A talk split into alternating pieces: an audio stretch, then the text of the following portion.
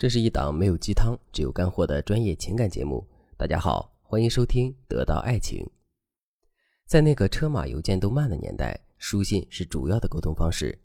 那时候字写的好不好很关键，因为我们常说字如其人。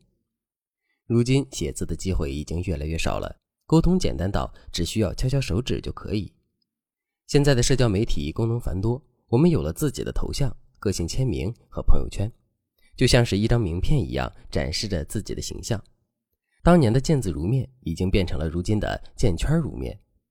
也就是说，现在我们认识一个人，往往先从他的朋友圈开始。如果他的朋友圈有很多吸引你的地方，你一定会很乐意和他打交道。但是，如果你打开他的朋友圈，发现他每天都在转发一些低俗的小视频，或者总是发一些牢骚，你一定对他没有好印象。即便他来主动找你聊天，你也提不起兴趣来，只想躲他远远的。还记得前段时间网络上热议的佛缘茶园吗？这些女孩用宗教和茶艺来包装自己，在小红书和朋友圈里打造出品味高雅的形象，以此来带货或者吸引那些喜欢喝茶礼佛的优质男性。这种做法在网上引起了极大的争议，很多人都在质疑，凭借着这种虚假人设能有几十好？而且一不小心就会成了网络诈骗，那可就得不偿失了。但是不得不说，这种名媛诞生的背后，体现了社交媒体对于我们的重要性。它不仅是我们记录生活的工具，更是让其他人认识我们乃至欣赏我们的重要途径。所以说，在这个时代，如果你想让一个男人被你持续不断的吸引，那么学会建设朋友圈真的很重要。学员小安在闺蜜的婚礼上认识了一个男生，小安对他是一见钟情。在闺蜜的介绍下，小安和这个男生互相添加了微信。刚开始两个人聊得还可以，可后面越聊越没有话题。到现在，他们已经一个多星期没有说过话了。小安不知道问题出在哪里，便询问我应该怎么办。我看了看小安和男生的聊天记录，又简单的翻了翻两个人的朋友圈，最终终于发现了问题所在。原来他们两个的朋友圈几乎没有任何交集。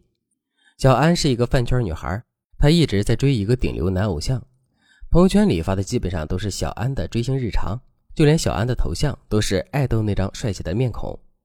而男生呢，头像是一个男人的背影，为数不多的几条朋友圈内容却很丰富，有旅游的见闻，有读书的感悟，还有一些生活细节的记录。不过一张自拍照都没有。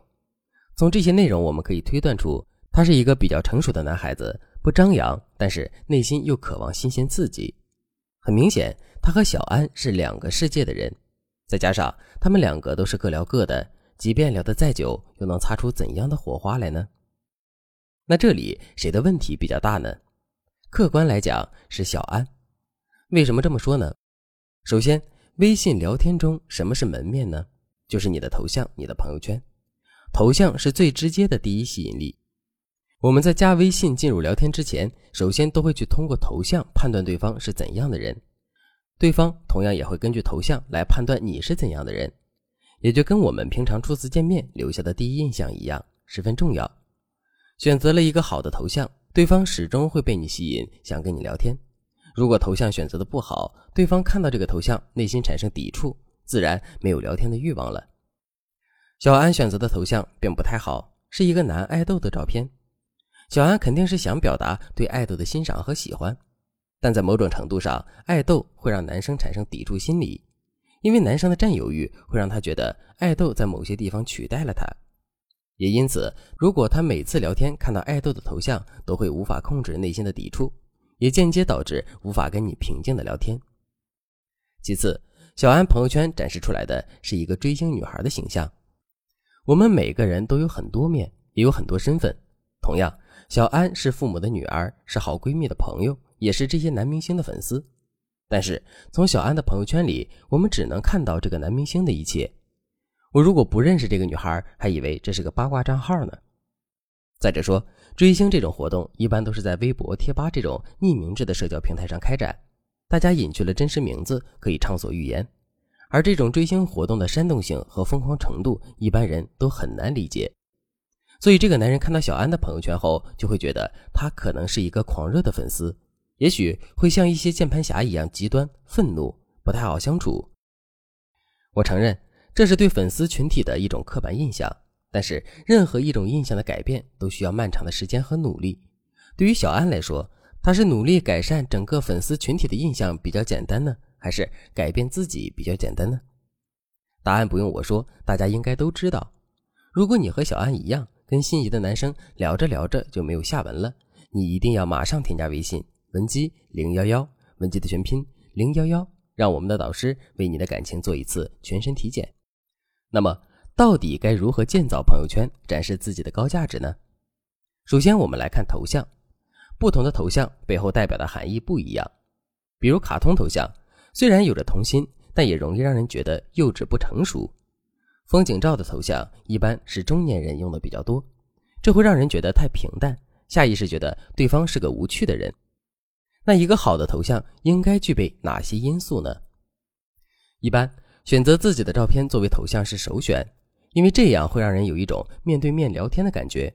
但是选用自己的照片。也不是随随便便自拍一张的，P 太过会让人觉得假，不 P 又不够有美感，所以我们还是应该学习如何拿捏这个度。还有一种选择就是用宠物来当头像，一提到饲养宠物，我们就会联想到有爱心，这种头像会让人感到亲切和放松，从而营造出更加愉悦的聊天氛围。其次，我们来看朋友圈，我们得明白一个道理。会吸引对方的必然是对方感兴趣的。很多女生的朋友圈只发自己感兴趣的东西，这样很容易就让朋友圈显得无聊，像是流水账一般。这样的过度展示，对方渐渐对你失去了兴趣。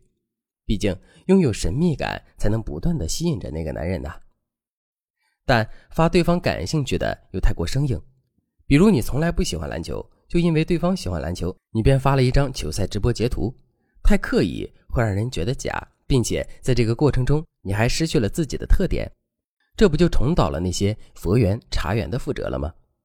正确的方法应该是在自己喜好的基础上，再去结合对方的喜好。如果你之前经常在朋友圈晒吃的，那么可以晒一张桌面上放着食物，又不经意间拍到电视机里正在播出的球赛的照片。这不经意、自然而然的状态，便会吸引他为你留下点赞或评论。同样的。我们的朋友圈里还应该展现自己的个人生活，这能让对方知道你除了他以外还有丰富的个人生活，会让他被你独立的人格魅力吸引，也会想着去探寻他不在你身边时你的个人生活究竟是怎样的。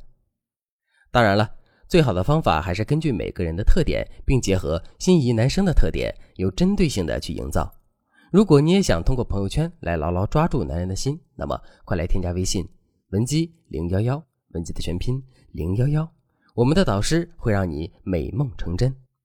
好了，今天的内容就到这里了。文姬说爱，迷茫情场，你的得力军师。